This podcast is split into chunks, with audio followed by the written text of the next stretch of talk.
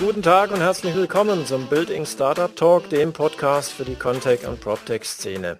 Bei mir zu Gast sind heute die beiden Gewinner der Startup Challenge auf der Fährte der BIM Löwen 2022, nämlich Spectre Automation mit Gründer und Geschäftsführer Oliver Eichett und Xbuild mit Gründer und Geschäftsführer Tobias Rieser. Herzlich willkommen, ihr zwei. Hallo. Hi, freue mich sehr hier zu sein. Vielen Dank. Oliver, Tobias, am besten ihr stellt euch und euer Startup selbst vor. Wer seid ihr? Was war die Idee hinter Spectre und Xbuild? Welche Herausforderungen gab es so in den letzten Jahren? Welche Probleme gab es zu lösen? Aber natürlich gab es wahrscheinlich auch ganz tolle Erfahrungen, die ihr in den letzten Jahren gemacht habt. Erzählt doch mal ein bisschen. Ja, Oliver, willst du anfangen? Ich fange gerne an. Ähm, ich glaube, wir haben eine sehr, sehr große Gründungsgeschichte. Ähm, gestartet damals im Bereich der Kranautomatisierung und dann mit Feedback von der Baustelle letztendlich komplett pivotiert, würde man sagen. Das heißt, eine 360-Grad-Wende des Geschäftsmodells hingelegt.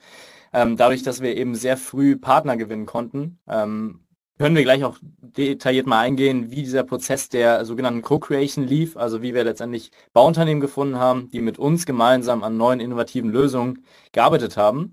Im Endeffekt, um das hier aber ganz kurz abzukürzen, ähm, was wir grundsätzlich machen, ist letztendlich die Wochenplanung auf der Baustelle selbst zu ja, vereinfachen. Das heißt, wir geben Bauleitern und Polieren, das sind unsere Hauptanwender, die Möglichkeit letztendlich digital über das 3D-Modell ihre Baustelle zu koordinieren. Das heißt letztendlich zu sagen, wann passiert was, von wem und womit, sprich mit welchem Material. Das ist ein Prozess, der auf jeder Baustelle stattfindet.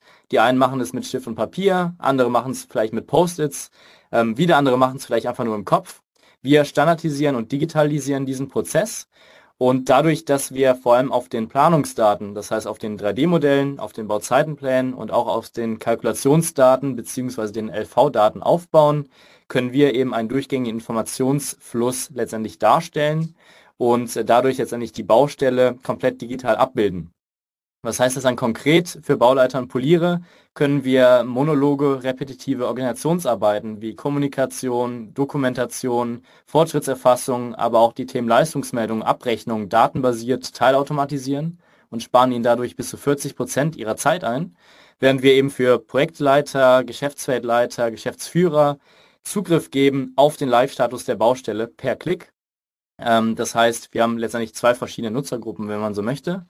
Und das Ganze machen wir jetzt seit zwei Jahren und drei Monaten ungefähr, ähm, sind mittlerweile 26 Mitarbeitende und dürfen mit vielen, vielen großen GUs, aber auch vielen traditionellen Mittelständlern zusammen das Produkt weiterentwickeln und so letztendlich wirklich BIM auf die Baustelle bringen, weil das natürlich genau das Thema ist, was wir letztendlich bespielen und vor allem vereinfachen. Das heißt, für Leute auf der Baustelle letztendlich greifbar und anfassbar machen. Tobias.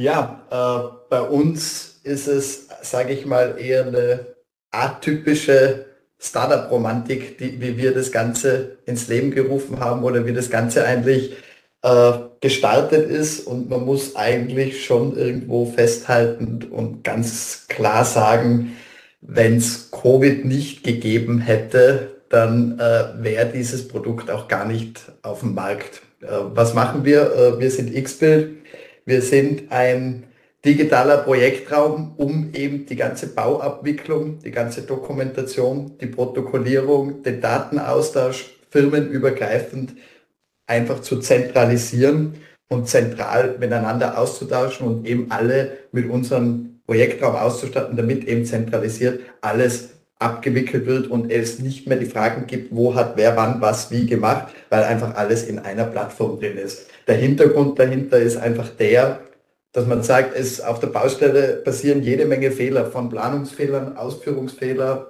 äh, Mängel, Mängel, Mängel und daraufhin folgen natürlich Haftungsstreitigkeiten, gerichtliche Auseinandersetzungen etc.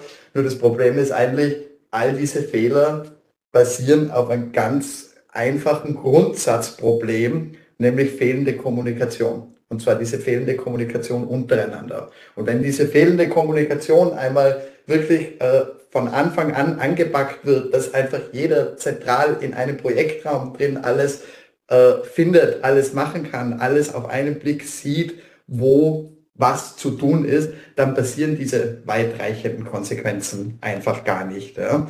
Und das ist diese Grundsatzidee, die eigentlich ursprünglich schon den ersten Gedanken schon sehr weit zurück, 2014, gefasst hat, nämlich mein Partner, äh, der David Abfalterer, mit dem ich das Ganze gegründet habe. Und der, den habe ich auf der Uni kennengelernt, wenn wir beide Informatik studiert haben. Und er hat mir auf der Uni erzählt, er kommt eigentlich aus dem Baugewerbe, war Subplaner oder äh, Elektroplaner als Subunternehmer im elterneigenen Haus mit dabei und erklärt mir, dass er die Baubranche eben verlassen hat und äh, studieren angefangen hat, weil er hält dieses Chaos alles zusammen nicht mehr aus auf der Baustelle und was er da alles mitmacht und äh, was er da alles äh, erlebt hat und da hat er gesagt, äh, äh, er will auf etwas äh, Einfacheres umsteigen und ist deshalb quasi ins Informatikstudium dann gewechselt. Und ich habe ihm dann während der Uni kennenlernen dürfen und er erzählt mir das und ich sage so, ja, aber äh, da gibt es doch digitale Lösungen dazu oder äh, was ist da los? Und äh, er sagt, nein, in der Baubranche gibt es hier keine digitalen Lösungen. Also ja, für Planungen etc. oder sonst irgendwas, aber um dieses Grundsatzproblem der Kommunikation zu zentralisieren, dafür gibt es überhaupt nichts. Und dann haben wir während dem Studium angefangen, das Ganze so ein bisschen nebenbei als Idee zu entwickeln und das Ganze nebenbei so als äh, Software zu schreiben. Ist aber über das Studium raus niemals online gegangen, ist niemals äh, Wirklichkeit geworden, äh, weil wir einfach gesagt haben, es war eine Idee, äh, war eine tolle Idee, aber äh, bringt nichts. Aber wir machen trotzdem unser eigenes Dienstleistungsunternehmen für Programmierung und haben uns dann zusammengetan und haben eine Software GmbH gegründet und haben einfach Software-Dienstleistungen in Form von Programmierungen, Schnittstellen etc. und alles angeboten. Und dieses Geschäftsmodell hat auch relativ gut funktioniert. Und wir sind damit auch relativ erfolgreich gewesen bis März 2020 oder Sommer 2020, wo äh, Covid sich ganz hardcore niedergeschlagen hat und äh, dieses Geschäftsmodell eigentlich nicht mehr weiter funktioniert hat. Und wir gesagt haben, so wir brauchen jetzt eine alternative Lösung, wir müssen ein neues Geschäftsmodell einführen, was machen wir? Und äh, nach langen Überlegungen oder vielen Überlegungen ist halt die alte X-Bild-Idee aus dem Studium wieder hochgekommen wo wir gesagt haben, das wäre jetzt eigentlich genauso der richtige Schritt in die Richtung der Digitalisierung der Baubranche oder der Digitalisierung eigentlich von allen Branchen, wo jeder digitale Lösungen braucht und haben dann im Zuge des Winters 2021 wirklich unser ganzes Team gepackt und äh, finale Version auf den Markt äh, gebracht und konnten dann mit Anfang 21 X-Bild launchen und sind seitdem eben mit unserem Produkt, mit unserer Philosophie der gemeinsamen Projektabwicklung im ganzen deutschsprachigen Raum unterwegs. Und haben eben auch mehrere verschiedene Auszeichnungen schon entgegennehmen dürfen vom Tiroler Jungunternehmerpreis, Konstantinus Award in Österreich und eben auch letztes Jahr den tollen BIM Löwen Award in Berlin. Ja, vielen Dank erstmal, ihr beiden. Ähm, auf deine Aussage oder die Aussage deines Kumpels, Tobias, dass es in der Baubranche keine digitalen Lösungen gibt, da kommen wir später nochmal äh, drauf zu sprechen, wenn wir so ein bisschen die Vogelperspektive einnehmen und vielleicht mal die Start-up-Branche oder die Baubranche insgesamt mal ein bisschen be äh, beleuchten.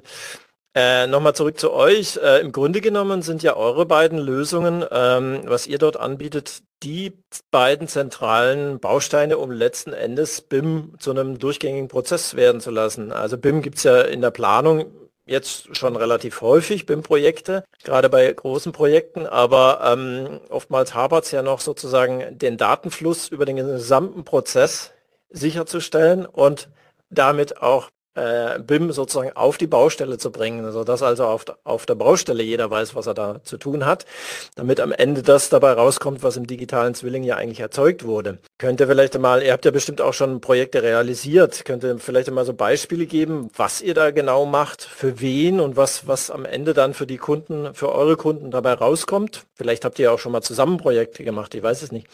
Ja, zusammen leider noch nicht, aber äh, das, das wird, denke ich mal. Ähm, ich glaube, das, das sind wir im Gespräch. Das, das sind wir im Gespräch. Genau. Sehr gut.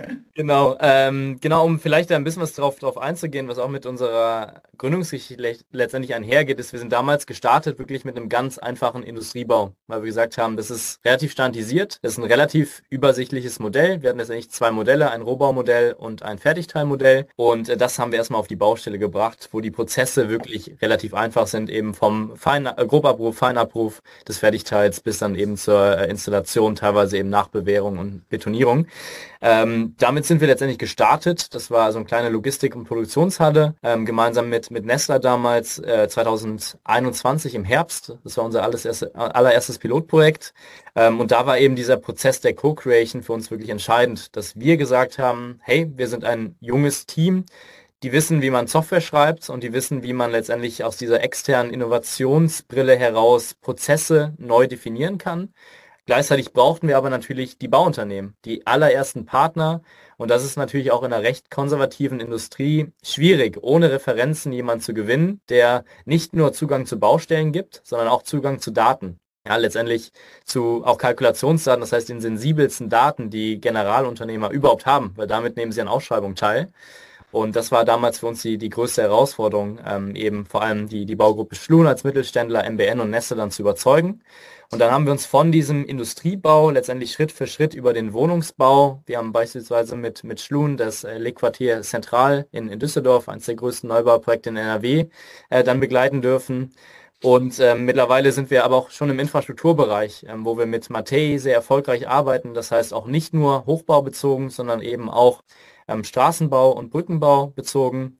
Ähm, und das neueste Projekt, was wir ähm, jetzt machen dürfen seit, ich glaube, ungefähr zwei, drei Monaten, ist gemeinsam mit Zyplin ähm, in, in Weilerbach das US-Militärkrankenhaus zu bauen. Das ist ein Projekt über zwölf Hektar groß. Das heißt eine eigene Kleinstadt an sich. Das heißt, die Software ist sehr, sehr flexibel nutzbar von wirklich einem 2, 3 Millionen Industriebau bis eben hin zu milliardengroßen Projekten, die natürlich dann nochmal als, als separate Teilprojekte abgewickelt werden, einfach auf der Grund der Komplexität der Baustelle und auch des Modells. Aber grundsätzlich ähm, werden das so ein paar Partner, mit denen wir über die letzten Jahre und Monate hinweg zusammenarbeiten durften. Und da habt ihr gute Erfahrungen damit gemacht. Da haben Auch wir gute Erfahrungen mitgemacht, genau. Ja. Ähm, was, was vor allem schön ist, und das ist letztendlich auch, um deine Frage von vorhin vielleicht nochmal zu beantworten, was, was so der schönste Moment war oder einer der schönsten Momente, das Feedback von der Baustelle letztendlich. Mhm. Wir sind, ähm, ich hatte es initial erwähnt, mit diesem Thema Kranautomatisierung gestartet, wo wir dachten, okay, wir übertragen mal eine Technologie, weil meine Mitgründer aus dem autonomen Fahren kommen, von einer Industrie auf die Baubranche und schauen einfach mal, wie das läuft und sind damit wirklich kläglich gescheitert. Einfach weil wir gesagt bekommen haben, nettes Thema, aber damit haben wir gerade wirklich überhaupt nichts zu tun. Wir beschäftigen uns mit fundamentalen Digitalisierungsthemen. Und dann haben wir gemerkt, okay, wir müssen unseren Ansatz ändern. Wir müssen raus auf die Baustelle. Wir müssen uns selbst die Hände dreckig machen, im Polier, BauleiterInnen über die Schulter schauen und überhaupt erstmal verstehen, wie laufen die Prozesse heutzutage ab. Was kann man daran möglicherweise ändern? Und bis heute sind letztendlich Polierer und BauleiterInnen unsere Produktentwickler, mit denen wir gemeinsam Tag für Tag das Produkt verbessern. Und dann natürlich das Feedback irgendwann zu hören, gerade von einem 50-, 60-jährigen Polier, der eben gestanden ist, der genau seine Abläufe kennt, der auch nicht unbedingt die einfachste Person ist, um sie von Stift und Papier wegzubekommen, die dann aber sagt, hey, das Tool bringt mir wirklich was, weil es dort ansetzt, wo meine Arbeit startet ähm, das ist letztendlich mit der schönste Moment und beflügelt uns tagtäglich auch weiterhin hart daran zu arbeiten, eben die zentrale Plattform für die Baustelle zu bauen. Wie muss man sich das praktisch vorstellen? Steht dann der Bauleiter oder der Polier mit dem Smartphone oder mit dem Tablet dann tatsächlich auf der Baustelle und, und überprüft und guckt, ob alles so ist, wie es sein soll. ja, tatsächlich. Also Hauptanwendungsfall ja. ist in der Polier- und Bauleiterbude, wo man letztendlich am, am Laptop, am PC plant, ja, was passiert äh, an welchem Tag und, und von wem. Aber in der Tat ähm, sind wir webbasierte Lösungen. Das heißt, auch mit dem Tablet oder mit dem Smartphone kann man dann auf die Baustelle gehen und die einzelnen Aufgaben letztendlich abhaken ähm, oder eben Fotos schießen zwecks Dokumentation. Ähm, das heißt, wir sind flexibel einsetzbar, aber Hauptanwendungsfall ist wirklich in der Polierbude und dann auch in der Besprechung eben mit den Nachunternehmern oder Mitunternehmern, wo dann eben die verschiedenen Aufgabenpakete ähm, letztendlich kommuniziert werden und ähm, ja, gefragt wird, ob das Ganze dann auch so realistisch umsetzbar ist. Kommunizieren ist ein gutes Stichwort. Dann äh, die Daten oder geänderte Daten, die zum Beispiel der Polier dann eingibt, die würden ja dann wieder in das Tool ein zurückfließen. Tobias nehme ich mal an, was ihr entwickelt habt, ähm, damit genau. sozusagen keine genau. Daten verloren gehen und, und die Daten über, den, über die gesamte Wertschöpfungskette eben zur Verfügung stehen. Allen. Ne? Genau, also das ist jetzt genau das Thema. Also äh, die Lösung von Spectre äh, ist ein sehr spannender Ansatz, natürlich das ganze BIM-basiert zu machen. Äh, wir kommen eigentlich von der anderen Seite, nämlich komplett ohne BIM ja, und zwar, weil es einfach nur rein um Dokumentationsdaten geht, sprich es muss eine Masse an Daten schnell auf der Baustelle dokumentiert werden. Und es ist auch in der Branche, wo wir tätig sind, mit den Kunden, wo wir tätig sind, ist in der Ausführung BIM einfach noch überhaupt nicht angekommen. Einfach aus dem Grund, weil es nicht funktioniert. Und zwar, weil es technisch nicht in dieser Masse funktioniert. Unsere Kunden sind wirklich, oder das Produkt ist wirklich darauf ausgelegt, eine Masse an Daten schnell auf der Baustelle auch mit zu dokumentieren und mitzuerfassen. Bestes Beispiel, ein Gebäude hat äh, hunderte von Plänen, in jedem Stockwerk sind 7000 bis 8000 Mängel aufzunehmen. Auch das funktioniert bei uns natürlich über die mobile App mit Tablet, wo das alles schnell mitdokumentiert, mitprotokolliert wird.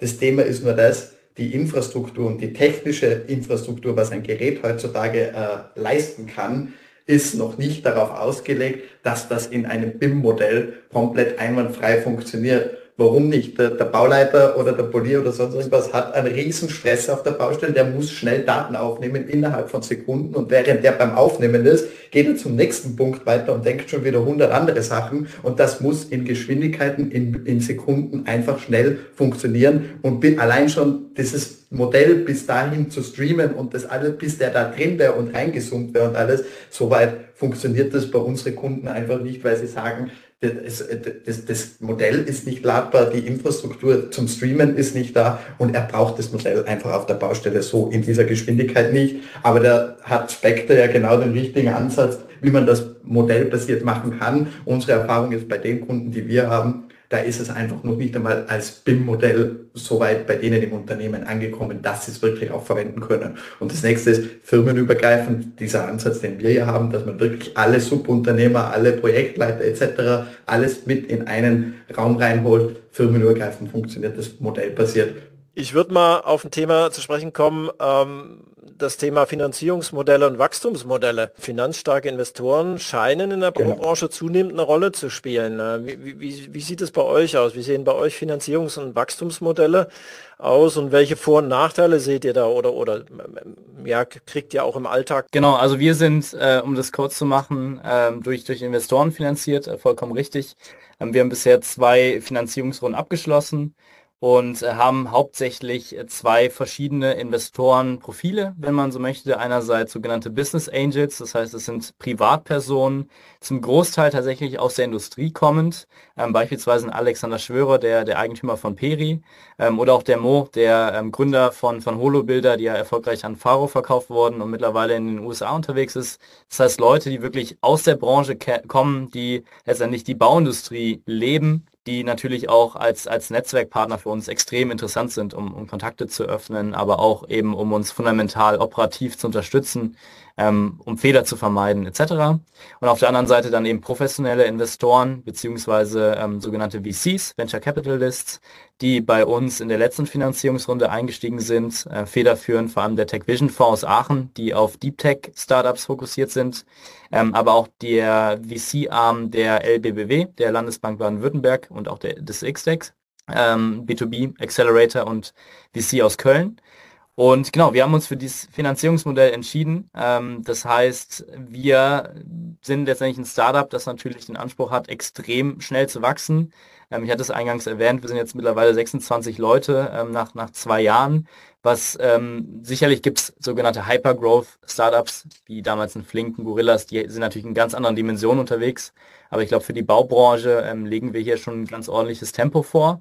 Ähm, und das ist natürlich äh, Fluch und Segen zugleich. Ja? Einerseits ähm, haben wir natürlich viel, viel Kapital. Das heißt, ähm, wir reden hier von hohen Investments, können natürlich Mitarbeiter aufbauen, können sehr schnell Strukturen aufbauen, ähm, auch schnell aus Deutschland heraus äh, zu skalieren, weil das Problem, was wir letztendlich lösen, ist ein globales. Ähm, und wir haben tatsächlich auch schon das erste Testprojekt gerade in, in Japan am Laufen. Ähm, das heißt, es geht wirklich sehr, sehr schnell auch mit dem Thema Internationalisierung voran. Ähm, andererseits muss man natürlich sagen, sind wir auch ein Stück weit abhängig von diesen Finanzierungsrunden. Was wir aber viel mehr als positiven Druck empfinden, um schnell validieren zu können, ist das wirklich eine Lösung, die wir hier bauen, die nachhaltig profitabel sein kann? Oder ist es ein Startup, das wir hier letztendlich aufbauen wollen, das, ich sage jetzt einfach mal, dahin plätschert und in zehn Jahren noch in einer ähnlichen Phase ist, wo wir gerade sind. Das könnten wir uns nicht erlauben und deswegen haben wir eben eine sehr hohe Geschwindigkeit mit dem Drang, eben das damals schnell validiert zu haben und jetzt eben entsprechend äh, zu skalieren. Und ähm, wie gesagt, über das Kapital hinaus profitieren wir natürlich enorm davon, dass allein die VCs ähm, sich tagtäglich damit beschäftigen, wie sieht der Markt aus? Ja, wie äh, haben makroökonomische Trends wie eine Leitzinserhöhung Einflüsse auf uns? Und können uns natürlich operativ sehr gezielt unterstützen durch Netzwerkpartner, durch Mentoring und Sparring Sessions. Das heißt, man muss natürlich auch, wenn man über Investoren redet, ähm, sagen, dass es viel, viel, viel mehr ist als lediglich eine Finanzspritze, ähm, sondern vor allem eben Smart Money, ähm, ob das jetzt eben auf, auf Tech-Seite ist, dass wir eben auch hinterfragt werden, ob die ähm, Infrastruktur, die wir aufbauen, skalierbar ist ähm, wie auch eben im operativen, im, im, Vertrieb, im Marketing, im Bereich im PR. In, in, allen diesen Bereichen erfahren wir unfassbar viel Unterstützung und deswegen sind unsere Investoren auch gar nicht diese klassischen Investoren, sondern vielmehr Sparringspartner, mit denen wir gemeinsam letztendlich ein erfolgreiches und vor allem nachhaltiges Unternehmen aufbauen wollen. Tobias, wie sieht es bei euch aus? Ja, also äh, um hier anzuknüpfen, wir haben eigentlich genau den anderen Weg, genau den gegenteiligen Weg äh, gewählt, sagen wir es mal so. Wir haben alles von Grund auf komplett selber finanziert und äh, sind auch selber mit unseren eigenen Mitteln, was wir so gut wie möglich gehabt haben, aus äh, unseren Eigenkapitalsphären von uns Gesellschaftern, sind wir hier reingegangen und haben das Ganze selber gegründet, selber aufgebaut und gehen hier auch einen sage ich mal, organischen Wachstumsweg nach, um das Ganze einfach äh, gesund wachsen zu lassen. Das hat mehrere Gründe. Das hat erstens den Grund, dass wir auch bis zum Break-Even einfach komplett selber alles machen wollen, komplett selber alles aufbauen wollen und auch die verschiedenen Bereiche kennenlernen wollen. Aber dann fürs spätere Wachstum vom Break-Even weg dann ist natürlich schon angedacht, Finanzierungsrunden durchzuführen, um auch das nötige Kapital zusammenzubekommen, zu bekommen, um weiter wachsen zu können. Aber unsere Philosophie ist einfach die, wir wollen das, das ganze Produkt, den ganzen Markt etc. sind wir dabei, organisch äh, zu bespielen, das Ganze organisch ins Wachstum zu bringen und so solide einfach mitwachsen zu können, damit wir eben nicht so Themen haben, wie der Oliver jetzt gesagt hat, den Drang äh, äh, haben zu müssen, dass man hier schnell reagieren muss und schnell äh, äh, Ressourcen aufbauen muss oder eben auch eventuell das Venture Capital im Hintergrund hier einem irgendwie Druck beifügt, äh, dass das jetzt zu machen ist. Und da haben wir halt einfach den anderen Weg gewählt. Und auch der funktioniert sehr charmant. Äh, das Ganze funktioniert sehr gut. Wir haben äh, mittlerweile auch über 3000 User auf der Plattform, sind mittlerweile mit unseren gesamten Leuten, was wir unterwegs sind, auch bei acht beziehungsweise neun Leuten, die bei, bei XBIT mitarbeiten und hier das Ganze mit in, in die Reichweite bringt. Und ja, durch dieses organische Wachstum kommt man auch, was das Kundensegment betrifft, sage ich mal, viel mehr in einen Premium-Bereich rein. Ich nenne es jetzt mal Premium-Bereich und zwar Premium dahingehend, man hat weniger Kunden in Abwicklung, aber die dann in größeren Sphären und die auch mit einer sehr speziellen Betreuung und äh, mit einem sehr engen Austausch und die helfen einem dieses Produkt auch weiterzubringen. Und auch so wie der Oliver zuerst äh, erzählt hat äh, bei der vorherigen Diskussion, äh, auch bei uns ist es natürlich so, auch diese Kunden sind bei uns ganz stark in der Produktentwicklung mit dabei und bringen uns natürlich dieses gesamte Produkt auch natürlich durch ihren Input und durch ihren Praxisbezug deutliche Schritte weiter. Ja gut, den Königsweg äh, hin zu unternehmerischem Erfolg, den gibt es sowieso nie. Äh, da muss jeder seinen Weg finden, das ist immer schon immer so und das ist immer so. Und wenn ihr beide erfolgreich seid, dann ergibt euch ja, gibt euch ja der Erfolg recht. Ne? Wie seht ihr denn generell die Rolle von, von Startups im Bauwesen? Kann man sagen, dass Startups sich jetzt inzwischen so zu Motoren für, für einen digitalen Change auch in, in Richtung Nachhaltigkeit entwickelt. Ähm, äh, Gibt es da eventuell auch, hilft da vielleicht auch der Druck durch, durch ähm, europäische Normierungen, Stichwort ESG, ja, Finanzierungsmodelle ändern sich. Wie, wie seht ihr so generell die, die Rolle von Startups im Baubereich? Kommen wir jetzt so langsam in Schwung?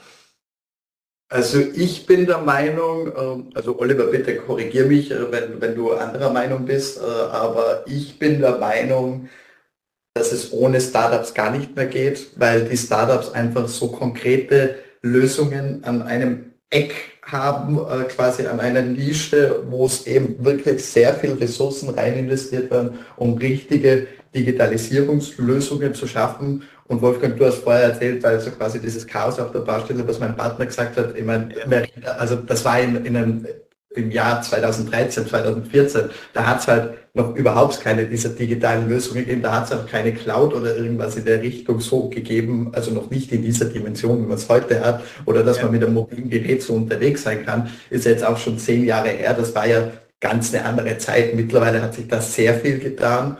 Und ich glaube, dass es einfach ohne diesen Startups, wo auch jede Menge Geld rein investiert wird und auch rein investiert werden muss, um konkrete Problemlösungen zu finden, äh, wird es, glaube ich, anderweitig auch gar nicht mehr funktionieren, weil einfach ein Baukonzern oder äh, generell die ganze Baubranche so fokussiert auf deren Hauptproblem ist, nämlich das Bauen oder die Hauptaufgabe äh, dem Bauen ist, dass sie gar keine Zeit hätten, nebenbei ein professionelles Produkt diesbezüglich zu bauen.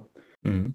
Ja, ich schließe mich da an bei Tobias. Also es gibt sicherlich auch viele, viele andere äh, positive Ausnahmen, das muss man auch dazu sagen. Beispielsweise Goldbeck, ähm, was mich bis heute extrem fasziniert, ähm, wie das Unternehmen geführt wird. Absolut, wie absolut. Dort, ähm, Prozesse optimiert werden. Ich glaube, Goldbeck hat alleine 100 Personen, die Vollzeit an dem Thema Prozessoptimierung arbeiten. Das ist natürlich äh, beeindruckend. Und äh, die Frage ist immer, kann man das gesamtwirtschaftlich sehen? Und ich glaube, da bin ich bei, bei Tobias komplett. Ähm, wir haben eine sehr heterogene Bauindustrie. Ähm, ich glaube, über 80 Prozent sind, sind unter ähm, 200 Mitarbeitern groß. Das heißt, dort sind Geschäftsführer im Zweifel auch sehr stark operativ eingebunden, haben wenig Zeit, sich mit Strategie im, im Groben oder dann Digitalisierung im Speziellen auseinanderzusetzen. Und ich glaube, genau an dieser Stelle können Startups als Innovationstreiber ansetzen und Unternehmen dazu befähigen, letztendlich mit bestehenden Ressourcen deutlich effizienter zu arbeiten, indem man sich eben einen Teilbereich rauspickt und in diesem Teilbereich eben durch digitale Prozesse Effizienzen freisetzt. Und ähm, deswegen kann ich mich der Tobias eigentlich nur anschließen. Ich glaube, ein wichtiger Faktor ist zudem, wenn wir uns die Bestandssoftware anschauen, vielleicht insbesondere, wenn wir fünf Jahre zurückgehen und schauen, wer war dort etabliert an Softwarelösungen, da muss man schon sagen, dass die Startups, die jetzt in den letzten fünf Jahren in ja wirklich einer Hülle und Fülle entstanden sind, eine ganz neue Generation darstellen. Ähm, vor allem im Bereich der Software-Interoperabilität, das heißt Schnittstellen. Ja, wir haben damals sehr, sehr viele geschlossene Systeme gesehen. Auch bis heute sind viele große Softwarehäuser, die in der Baustelle ähm, tagtäglich verwendet werden, komplett geschlossene Systeme. Und das ist die alte Generation an Software, die sehr, sehr schnell an Traktion verlieren wird, weil natürlich Startups, gerade wenn sie verbunden werden, ähm, einfach einen Mehrwert überzeugen, dadurch, dass man eben einen durchgängigen Informationsfluss hat. Und Informationen sind dann wiederum der Schlüssel, um Prozesse zu letztendlich messen, zu managen und perspektivisch eben zu automatisieren. Gerade wenn wir dann irgendwann mal über das Thema künstliche Intelligenz reden, wofür wir aktuell in der Bauindustrie einfach überhaupt keine Daten haben. Ähm, das heißt, das ist natürlich noch ein entscheidender Faktor. Ähm, und ich glaube, zu guter Letzt haben Startups natürlich auch oft so ein bisschen was das Potenzial, den Status quo einfach mal zu challengen. Ja, ich selber komme ja auch beispielsweise gar nicht aus der Bauindustrie. Ich habe dann, als für uns damals klar war, wir gründen, ähm, erstmal ein Praktikum gemacht als, als Bauleiter, parallel noch zu meinem Masterstudium, um wirklich von der Pike auf zu lernen, wie funktionieren Prozesse. Und diese externe Innovationsbrille bringt dann eben oftmals auch neue Ideen mit sich, die eben nicht entstehen, wenn man 20, 30, 40 Jahre in der Branche ist, wenn man seine Scheuklappen aufhat, äh, wie man so schön sagt, ähm, und letztendlich den Status quo als gegeben annimmt. Und diese Challenger-Rolle ist, glaube ich, etwas, was, was Startups als wichtigen Innovationstreiber einer Branche ausmachen können Und ähm, deswegen sehe ich da sehr, sehr großes Potenzial, auch fortlaufend, dass eben vor allem über die Integration verschiedener Startups die Bauindustrie sich fundamental verändern wird. Also da kann ich, das kann ich eigentlich auch nur komplett bestätigen. Also das, was der Oliver gerade gesagt hat, also das Thema offene Systeme, das ist gerade gefragt wie noch nie. Also überall, wo ich dazukomme, äh, bei uns im Sales-Bereich zu neuen potenziellen Kunden, wo wir die Software präsentieren. Also bei Leuten, bei bei Firmen, die sich auskennen, die sich mit diesem Digitalisierungsthema beschäftigen, die auch die IT-Abteilung haben oder eben auch Prozessmanager äh, oder sonstiges in der äh, Thematik, kommt immer die Frage, wie sieht es mit Schnittstellen aus, wie sieht es mit Anbindungen zu anderen Systemen aus, weil einfach der Mehrwert viel mehr gegeben ist, wenn man diese Systeme miteinander verbindet. Andererseits ist es auch so, so wie der Oliver gesagt hat, so eine Firma wie Goldbeck oder Zübling oder Strabag, die großen Konzerne, die eigene Innovationsmanager oder Prozessmanager haben, die sich mit diesem Thema befassen, ist es auch viel einfacher, so ein System einzuführen und hier auch Mehrwerte zu erkennen. Viel schwieriger ist es einfach in diesem, ich nenne es mal KMU-Bereich, diesen kleinen und mittelständischen Unternehmensbereich. Und da ist es, und ich sehe es bei uns aus Vertriebssicht, wie schwer es ist, auch hier unsere Lösung äh, sage ich mal, also anzupreisen ist es gar nicht immer so schwer, aber die Mehrwerte für jemanden zu erklären, für einen Bauleiter, weil auch, weil ein Geschäftsführer interessiert sich dafür nicht, der Bauleiter muss sich das nebenbei anschauen, der hat aber einen Stress und ist durchgehend auf der Baustelle, äh, soll nebenbei eine Software einführen, äh, macht es schnell, schnell, weil um halb elf am Abend muss er am Wochenende noch seine Protokolle schreiben, weil er unter der Woche eh nicht dazukommt und soll nebenbei noch ein komplettes digitales System für alle äh, äh im Unternehmen einführen. Das kann nicht funktionieren.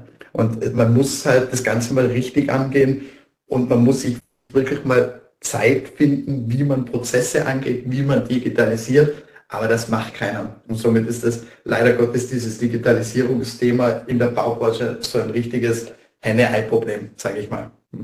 Ja.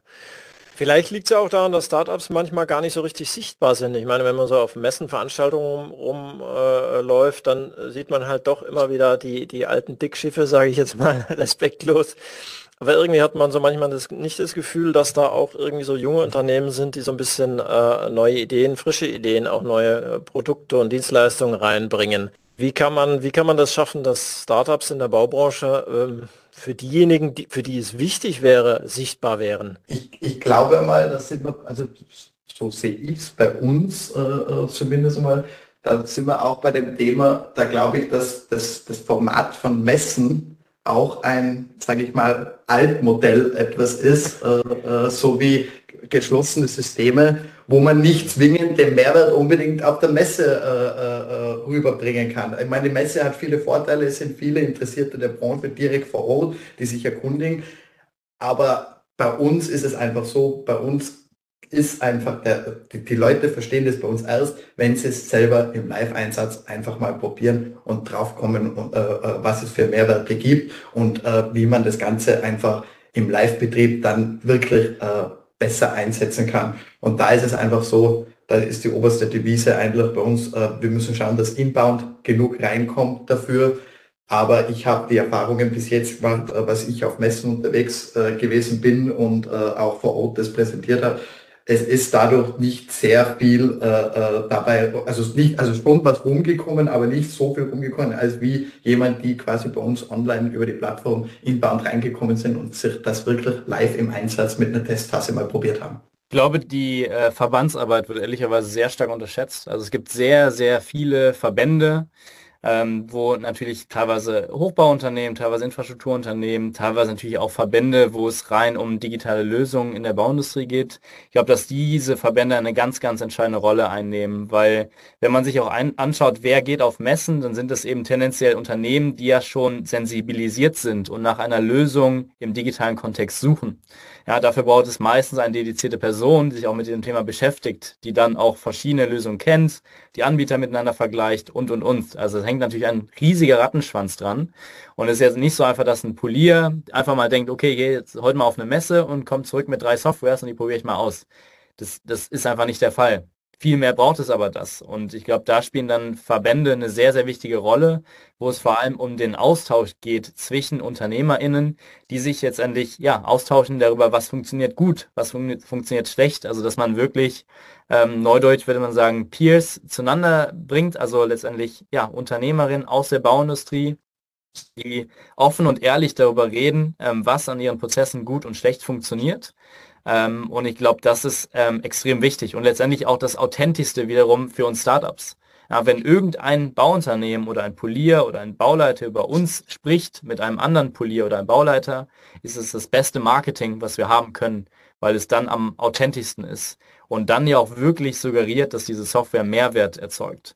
Und deswegen ist diese Mund-zu-Mund-Propaganda äh, in Anführungszeichen extrem wichtig. Und ich glaube, ähm, auch in der Bauindustrie einer der erfolgreichsten Wege, um erfolgreich letztendlich Kontakte knüpfen zu können.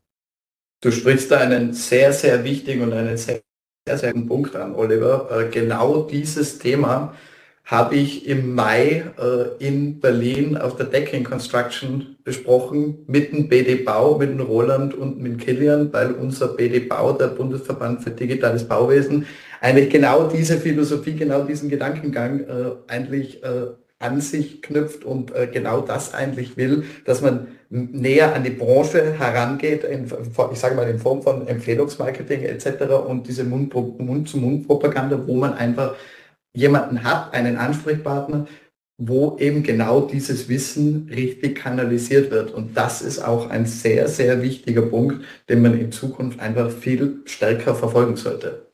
Voll. Und zu guter Letzt vielleicht genau Formate wie diese. Ja, dass, dass man Startups die genau. Chance gibt. Natürlich muss man auch sagen, es gibt mittlerweile, ähm, nagel mich nicht auf die Zahl fest, aber ich glaube über 400 äh, sogenannte Construction Tech Startups. Mhm. Äh, das heißt, es ist immer die Frage, wem gibt man eine Bühne, in, in welcher Form, ab wann. Ja, dass, dass alle ähm, jetzt rausgehen und, und losschreien, das ist sicherlich auch nicht der beste Weg aber letztendlich, dass man für Startups sensibilisiert, ihnen eine Plattform gibt, auch versucht eben Bauunternehmen stärker über, ich weiß nicht, Startup-Magazin oder ähnliches an diese, an diese Thematik ranzuführen. Ich glaube, da gibt es auch noch viel Aufklärungsarbeit, die aber sich sicherlich in den nächsten Monaten und Jahren immer und immer stärker entwickeln wird. Äh, Nochmal zurück, ihr habt gesagt, Messen sind jetzt nicht mehr so der Bringer, aber ihr seid trotzdem auf Messen, zum Beispiel auf der Intergeo. Habt den Stand jeweils, ne? Auf, im, BIM, im BIM-Kino oder in der BIM-Area.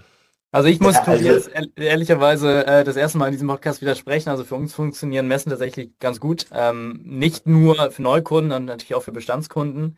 Ähm, deswegen, genau, sind wir auf der Intergeo dabei. Wir sind auch auf allen anderen Messen eigentlich dabei. Ähm, nicht zuletzt, weil es natürlich auch ein super spannender Austausch ist. Ähm, auch nicht nur mit potenziellen Neukunden, ähm, sondern natürlich auch mit den anderen Startups und Softwareanbietern, wo man dann auch eben über Integration und ähnliches redet. Einfach so diese Flucht aus dem Alltag, sich ein, zwei, drei Tage mal wirklich rein mit Unternehmen, Kunden, Lösungen zu beschäftigen. Ähm, allein deswegen lohnt sich unserer Meinung nach auch, auch weiterhin die, die Messen. Also ich muss hier ein positives Wort auch über Messen verlieren. Äh, und ich muss jetzt nur noch einwerfen, nicht, dass mir hier das, Mund, äh, das Wort im Mund vertreten. Ich habe nicht, Messen sind out. das ist auch ganz klipp und klar. Äh, nein, äh, das Thema ist nur, das ist was anderes, so wie der Oliver eben besprochen hat, so wie eben alte Software sind eben quasi geschlossene Systeme. So ist halt auch dieses Messeformat, wie es halt immer ist, auch, sage ich mal, etwas veraltet dahingehend. Ich fahre auch auf jeder Messe, ich bin auch auf jeder Messe vertreten, beziehungsweise X-Bild ist auf jeder Messe vertreten.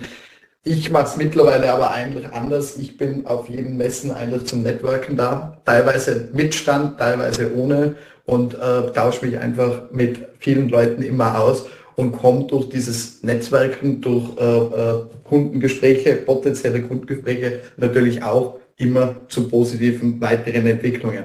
Ja, bei mir ist nur eher, oder bei uns ist eher nur das Thema, wenn ich sehe, und das ist jetzt auch wieder das Thema mit dem organischen Wachstum, mit dem, dass man es alles selber finanziert hat, wenn ich sehe, was wir quasi an Kapital zur Verfügung haben und was diese einzelnen Messeveranstaltungen in Summe kosten für das, was dann schlussendlich eigentlich rüberkommt, ist es ehrlich gesagt für mich so der bessere Weg, dass ich quasi als äh, Speaker oder als äh, Networking-Mensch oder irgendwas auf diesen Messen eben vertreten bin und dadurch äh, die weiterführenden Gespräche anknüpfen. Ja, das ist eigentlich alles, was ich dazu noch äh, sagen will zu meiner Verteidigung. Muss sich niemand hier verteidigen. Genau, nochmal zurück zu euch. Ähm, was bedeutet es eigentlich für euch persönlich, Startup-Unternehmer zu sein? Wie hat sich denn euer Leben so verändert? Wie geht ihr denn mit der Verantwortung, vielleicht auch mit dem Druck um?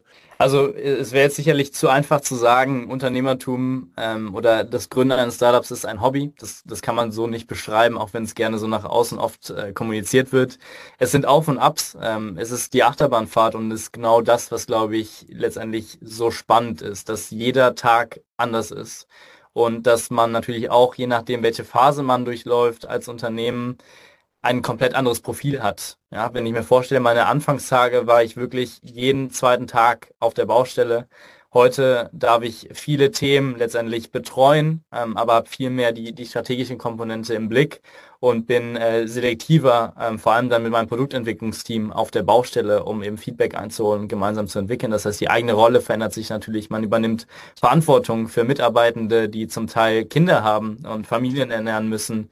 Das heißt, es ist, es ist einfach super spannend und vielfältig, wie sich diese Rolle verändert ganz grundsätzlich, ich komme aus einer Unternehmerfamilie. Meine Eltern sind seit 38 Jahren im Bereich großen Einzelhandel für Kfz-Ersatzteile tätig. Das heißt, mir wurde es ein Stück weit in die Wiege gelegt und ich habe tatsächlich mit 14 Jahren schon das, das erste Unternehmen im Rahmen des Deutschen Gründerpreises für Schülerinnen und Schüler gründen dürfen. Ähm, das heißt, bei mir war der Weg ein Stück weit absehbar ähm, und es ist, es ist wirklich mein, mein Traum, ähm, unter, Unternehmen aufzubauen und letztendlich mehrwertstiftende Lösung, das ist, glaube ich, das Entscheidende, letztendlich skalierbar und für jeden zugänglich zu machen, um letztendlich einen positiven Impact auch zu haben.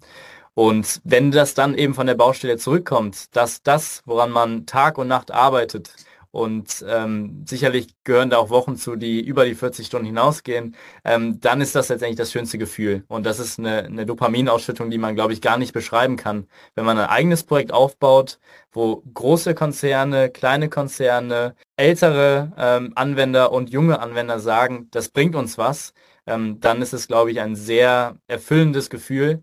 Und ich glaube, dafür sind wir am Ende des Tages Unternehmer, dass wir ähm, letztendlich Leute befähigen können, Probleme zu lösen und ein Stück weit ähm, auch zu einer besseren Welt, so äh, philosophisch das jetzt auch klingen mag, aber beizutragen. Ja, genau, absolut. Also äh, wie du eben schön sagtest, äh, äh es ist so eine richtige Startup-Romantik mit Auf und Ab oder mit Up and Downs durchgehen natürlich.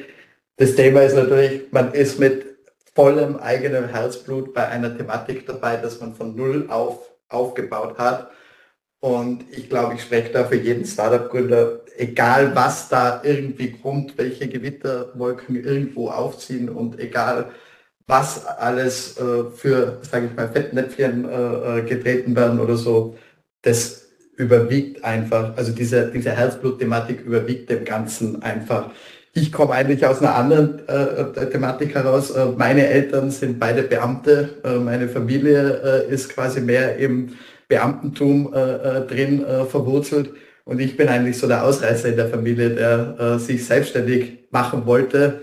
Habe auch schon äh, vor dieser ganzen äh, Startup-Story eben auch schon in sehr jungen Jahren mit Anfang 20 äh, schon selbstständig als IT-Berater und solche Sachen neben dem Studium äh, angefangen und hatte dann auch, wie ich dann diese Startup-Idee äh, äh, weiter verfolgt habe, bin ich eigentlich schon relativ gut, sage ich mal, äh, zu einer großen Softwarefirma äh, äh, dazu gestoßen, wo ich eigentlich schon gefragt wurde, dort fix einzusteigen und mir wurde auch äh, sehr viel äh, geboten, dass ich quasi bei denen den weiteren Weg verfolge und ich habe damals abgelehnt. Ich habe damals deshalb abgelehnt, weil ich so an meine eigene Idee oder an unsere eigene Idee geglaubt habe und äh, das Ganze sowas von selber aufbauen wollte, von null auf, egal wie hart dieser Weg auch tatsächlich ist und oder war, teilweise auch, bin ich mittlerweile froh im Nachhinein äh, diesen Weg so gewählt zu haben, weil wenn man einfach von null auf selber was aufbaut und man auch sieht, wie das Ganze angenommen wird und wie das Ganze funktioniert, das ist das schönste Gefühl auf der Welt, das man haben kann. Also genauso wie der Oliver das Ganze auch sagt und äh, erzählt hat. Ja, dann gehe ich mal davon aus, dass ihr das auch in den nächsten Jahren so weiter betreiben wollt. Was sind denn so eure Vorstellungen für die nächsten Jahre? Wo seht ihr euch denn oder eure Unternehmen denn so in den nächsten Jahren, fünf Jahren, zehn Jahren? Oder macht ihr euch noch keine Gedanken, was so sein wird oder wo ihr hin wollt? Auf jeden Fall. Ich glaube, Tobias hat ein sehr, sehr spannendes Thema am Anfang aufgemacht, letztendlich um Informationen überhaupt digital zu erfassen und für alle zugänglich zu machen. Im Endeffekt, um das mal ein bisschen was umzudrehen, strukturiert Informationen zu sammeln. Weil wenn wir das haben, dann können wir letztendlich wirklich mal darüber reden, wie kann man Effizienz wirklich strukturell in die Bauwirtschaft Bau Bauwertschöpfungskette hineinbringen durch Automatisierung, aber dann vor allem auch irgendwann künstliche Intelligenz. Und wir sehen ja in der Bauindustrie in den letzten 30 Jahren haben wir ähm, Produktivitätsanstieg von 0,3 Prozent, je nach Statistik ist das sogar negativ ähm, wo wir natürlich sagen müssen, okay, wir müssen da hinkommen, gerade hinsichtlich Fachkräftemangel und, und, und, mit den bestehenden Ressourcen einfach deutlich effizienter zu werden. Und dafür braucht es eben digitale Prozesse und irgendwann Automatisierung. Und ähm, da wollen wir uns letztendlich auch jetzt Schritt für Schritt mehr hinentwickeln. Wir haben mittlerweile, ich glaube, 57.000 geplante Aufgaben in Spectre, mit denen wir natürlich Bauprojekte auch in Retro-Perspektive nachkonstruieren können und wollen. Das heißt, unsere Vision ist wirklich, dass man ein 3D-Modell hochlädt und wir spucken letztendlich Bauzeitenplan und Detailplan komplett aus. Ja, das heißt, im Endeffekt sagt das Baustellenteam nur noch, die Tätigkeit ist so erledigt worden oder nicht. Und alles abhängig von diesen Inputs aktualisiert sich, wie man es bei einem Google Maps kennt, automatisch. Und es werden neue Routen identifiziert, um das Bauprojekt im Zeit- und Kostenrahmen und unter den definierten Qualitätsstandards natürlich abzuschließen. Das ist so die große Vision, wo wir hinarbeiten, weshalb wir eben auch diesen durchgängigen Informationsfluss von der Planung auf die Bauausführung bringen, dort Daten sammeln und die wieder in die Planung zurückspielen, um wirklich auch mal strukturell zu lernen ja, dass Themen wie Nachkalkulation, Auswertung von Verzögerungsanalysen und, und, und, dass das per Knopfdruck geschieht und nicht unter, unter den Tisch fällt, weil das neue Bauprojekt schon wieder ansteht und das Bauteam schon wieder in diversen geografisch, geografischen Regionen verstreut ist. Ähm, das heißt wirklich ein ständiges Lernen von Projekt zu Projekt, aber auch innerhalb von Projekten. Das ist das, ist das große Ziel, was wir verfolgen. Und ähm, natürlich kann ich äh, Tobias bzw. Xbit und uns da einfach nur sehr, sehr viel Erfolg wünschen, dass wir ein Stück weit zu dieser Vision irgendwie beitragen können. Ähm, und vielleicht auf die Bauindustrie ganz allgemein noch gesprochen, wir stehen oft in einem sehr, sehr, sehr negativen Licht. Ja, gerade wenn man sich auch die, die Tagesschau-Folgen der, der letzten Wochen wieder mal anschaut. Ähm, obwohl diese Industrie gigantisch groß ist, die zweitgrößte der Welt und einfach eine unfassbare wichtige Rolle spielt in jedermanns Leben. Ob es das Büro ist, in dem man tagtäglich acht Stunden verbringt oder eben auch der Wohnraum, der persönlichste Raum, den, den eine Person hat, ja, persönlicher als ein Auto, als alles andere. Diese Bedeutung der Industrie ist immens, gleichzeitig eben dieses negative Bild und gleichzeitig die gigantischen Trends, ob es jetzt KI ist, ob es Virtual Reality, Augmented Reality ist, ob es Nachhaltigkeit ist, ob es Robotik und 3D-Druck ist. Diese ganzen Trends werden kommen und werden diese Industrie fundamental umkrempeln. Und ich bin riesig froh, Teil dieser Industrie sein zu dürfen, die diesen Prozess ein Stück weit mit begleitet, ähm, um dadurch auch diese, die Attraktivität wieder für junge Leute zu erhöhen, weil ja, ich glaube, das ist die spannendste Industrie, weil es diese Kombination aus, aus Software einerseits bietet, aber draußen wird mit Menschenhand, werden Gebäude errichtet. Und das ist gerade für mich als BWLer vom Hintergrund wirklich magisch zu sehen, wie innerhalb von zwei, drei Wochen neues Geschoss im, im Rohbau gesetzt wird. Das ist, ja, das ist einfach inspirierend. Und äh, das, das würde ich einfach dann mir teilen und, und wünschen, dass viele, viel mehr junge Leute auch den Weg in diese Industrie wagen, ob als, als Bauleiter, Polier oder als Unternehmer oder Projektleiter, wie auch immer. Aber es ist sehr, sehr spannend. Man merkt, du hast schon vor manchem Finanzier gesprochen. Klingt sehr überzeugend. Ja, dem, dem ist auch eigentlich äh, nichts mehr hinzuzufügen, oder? Also, ja, also man muss schon sagen, ähm, also Oliver, du hast absolut recht, man lernt natürlich nie fürs Leben aus. Ähm, auch ich bin wahnsinnig froh, den Weg so, wie man haben, wie das Ganze angenommen wird, äh, wie sich das Ganze weiterentwickelt, äh, der positive Zuspruch äh, vor allem von allen Seiten. Wo sehen wir uns oder wo sehen oder wo sehen wir das Produkt oder alles? Also ich sage mal von der persönlichen äh, Seite aus, also ich, ich, da kann ich noch gar, kein, gar, kann ich gar keine Antwort sagen, wo sehe ich mich in fünf Jahren in dem Unternehmen, bin ich immer noch an der Stelle, machen wir das immer noch so, etc. oder so. Ähm, da, das traue ich mich gar nicht zu sagen, will ich gar nicht sagen, weil ich fühle mich einfach mit dieser ganzen Thematik wohl und äh, will das Ganze einfach mit nach vorne bringen.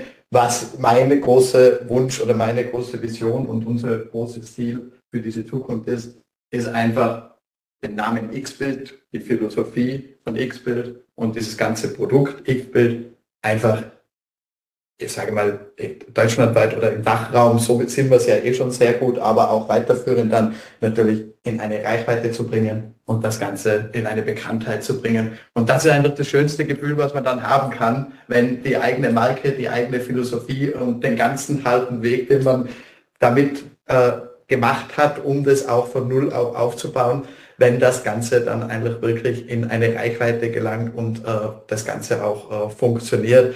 Und das ist einfach das Einzige, was ich mich, mir für die Zukunft wünsche. Und ich glaube, Spectre ist da genauso in dieser Thematik äh, mit äh, eingestellt. Und da wünsche ich uns beiden, also unseren beiden Unternehmen, sowohl Spectre als auch Xbit, natürlich nur das Beste, dass wir diesen Weg so für die Zukunft auch äh, hinbekommen. Ich danke euch für das tolle Gespräch, hat Spaß gemacht. Ja, wir sehen uns, wir hören uns. Bis bald. Danke Oliver, danke Tobias. Danke vielmals, macht es gut und bis bald. Vielen Dank für die Einladung.